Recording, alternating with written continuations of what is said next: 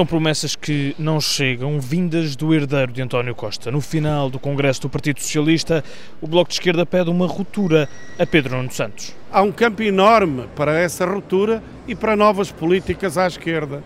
Mesmo a proposta hoje aqui enunciada de mil euros de salário mínimo daqui a quatro anos corresponde a um ritmo de crescimento menor do salário mínimo do deste ano. Críticas na voz de Luís Fazenda, histórico bloquista, que são repetidas pelo PCP na voz do dirigente Ricardo Costa. Nós hoje vimos alguém a falar como se estivesse acabado de chegar ao poder. Eh, o que consideramos é que a questão dos mil euros do, do, salário mínimo nacional é uma questão eh, primordial, portanto, a questão do aumento geral dos salários, e o que não compreendemos é que se possa prolongar para 2028. O aumento do salário mínimo não convence a esquerda, apenas o LIVRE pede uma maioria de esquerda plural e promete ser parte da solução. À direita, o PSD mostra pressa em virar a página.